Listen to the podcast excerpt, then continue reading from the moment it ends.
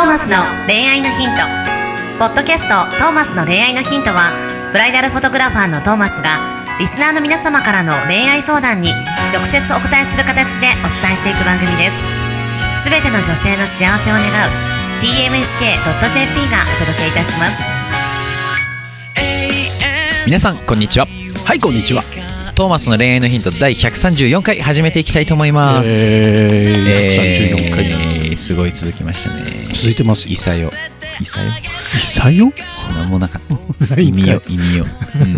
なんかないですかね。ない皮膚ひみないです。ひみ別に 別にその語呂合わせをするために回数を重ねてるわけじゃないからね。あ違いますか？違いますか？あ失礼しました。はい。ということで馬車です。はい。そしてトーマスです。よろしくおよろしく願いしますお願いします。ということでねこう最近よく早起きするんですよね。おうまあ本当に先週の回でもね言った通りさ、ありがたいことに忙しくさせていただいてど。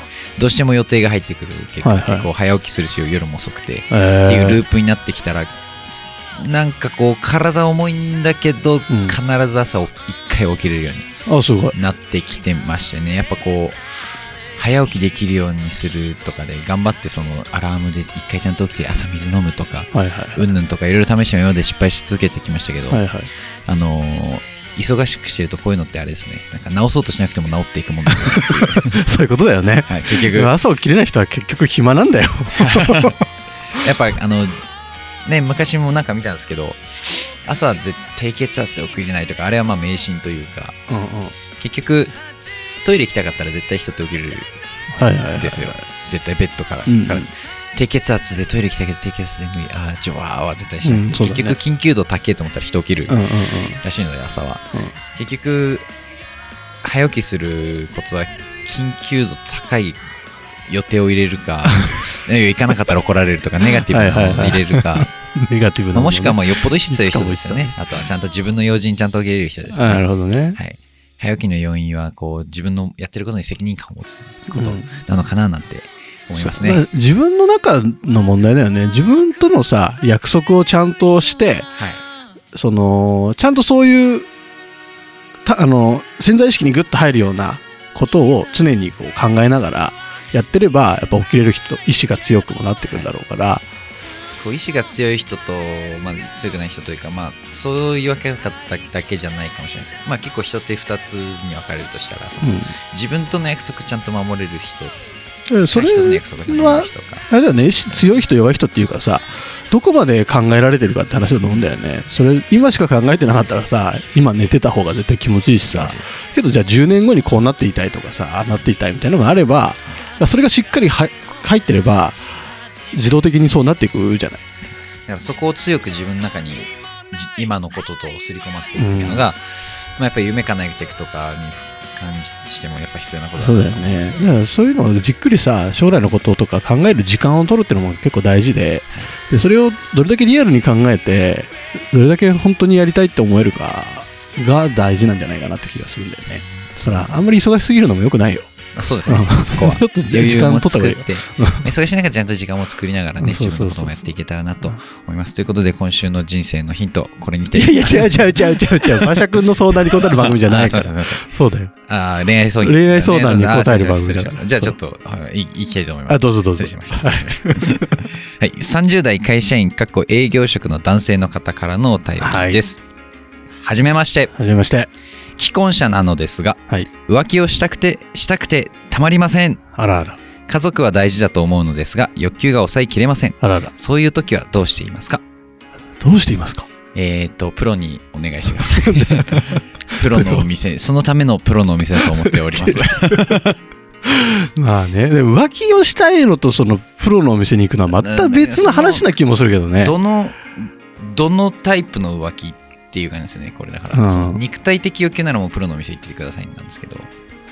いやなんとなくわかるんだけどさそのやっぱキュンキュンしたいんだよ。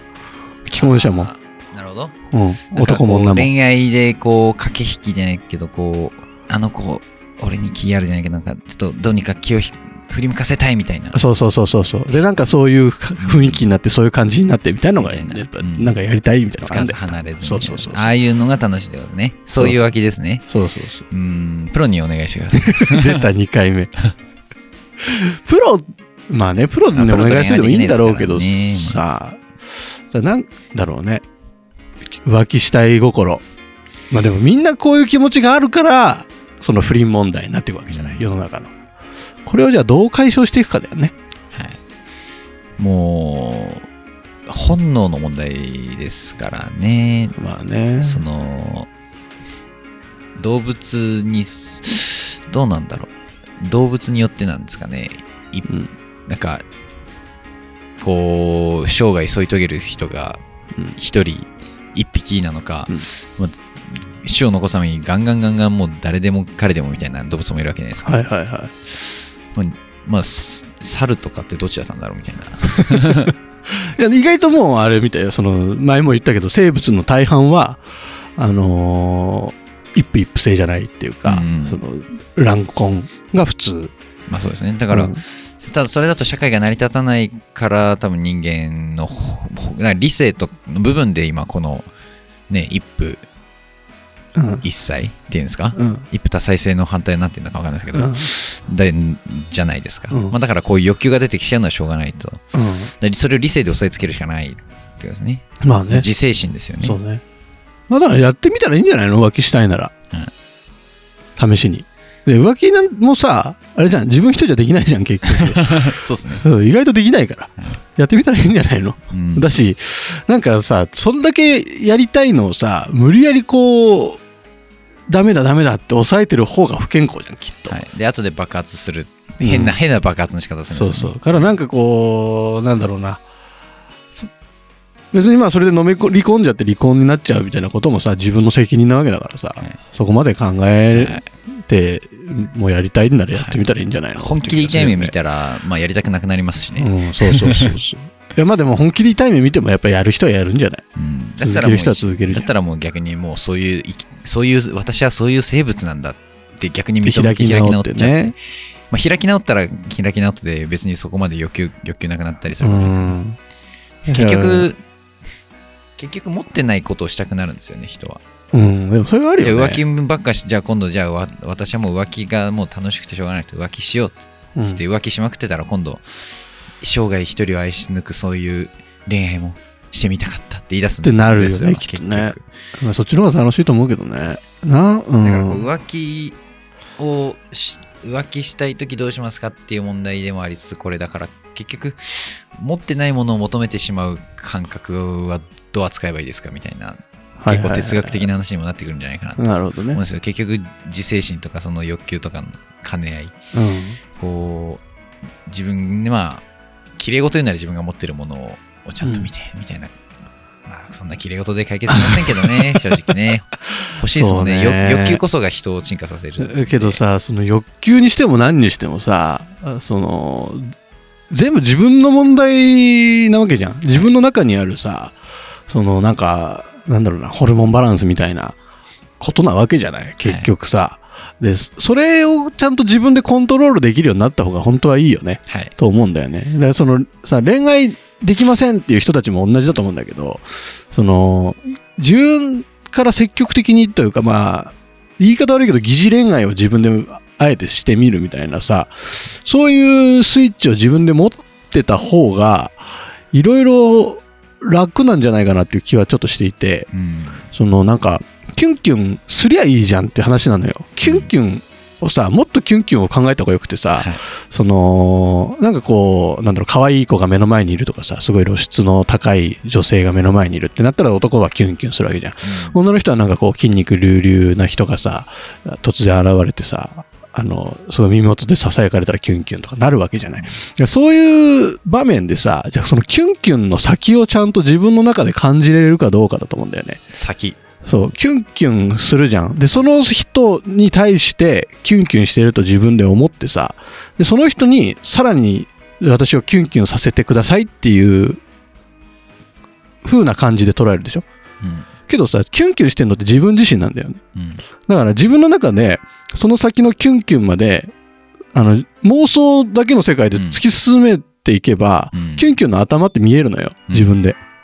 で、そのキュンキュンの頭が見えた時に、それ自動的に自分で出せるようになるから、それを例えば今の方だったら奥さんに向ければいい話だし、うん。その恋愛できない人たちはちょっといいなって思った人に対してそのモードにすぐ入れるようになればうん。すぐ恋愛になるわけじゃない。うん。そういう修行ですよ修行。修行、修行したらいいんですよ。まあ、鍛錬ですね。鍛錬、まあ、こういうのはね、やっぱこう、鍛錬しかないですよね。うん。自分のその感情をちゃんと味わうというかちゃんとどういう構造で今なってるんだなっていうのをなんとなく自分でイメージできるようになってくると結構そういうのかコントロールできるようになるような気がするけどね。こう自分を理解して、ちゃんと手綱を自分で引くじゃないですか。そうそうそうでこうこう欲求を抑えきれないって時こう自分の型もよく分かってないそうそうそうでその欲求をさ人から与えてもらうもんだとなんていうのその喜びホルモンを出すみたいなことを人から与えてもらうもんだと思っているとやっぱりその人を求めちゃうから。うん。じゃなくて自分の中で勝手に発生してるものなんだっていうのをちゃんと意識したわけね。うん。と思なるほどなるほど。できますかね。うちょっとやってみて馬車君。え？今キュンキュンしてみてじゃあ試しに。誰に？自分の中でコントロールして。コントロールしてキュンキュン。うんどういうことしたら。まあ普段僕でもまあツイッターの漫画とかでキュンキュンしたりしますけどね。はいはいはいなんかないの？リアルなさ例えば今リアルにな人間にこうキュンキュンすることってないの？キュンキュンすることはなんだろうなそうっすねすぐ出てこないまあ、ムラムラでもいいけどさ。うんまあ露出高い服の人とか見ちゃいますよね。はいはいで。その、その先に行こうよ。その精神的に。うん。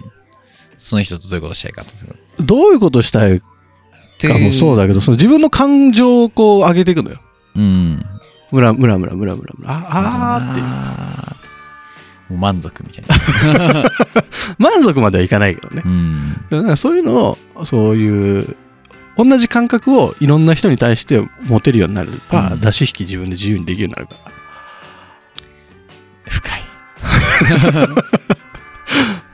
っていう、っっていう、ていう感じです。っていう感じです。かねちょっと、僕、理解しきれなかったんですちょっとあの修行してきてください。修行していきます。修行してください。一緒に修行しましょう。相談者さん、一緒に。そうですね。あの、また修行の成果後で教えてください。あそうですね。送ってきてほしいですね。ということで、今週の恋愛でこれにてお開きにしたいと思います。See you next week. Bye.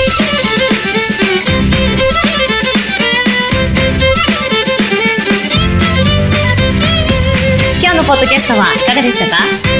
番組ではトーマスへの質問もお待ちしております。ウェブサイト tmsk.jp にあるフォームからお申し込みください。URL は www.tmsk.jp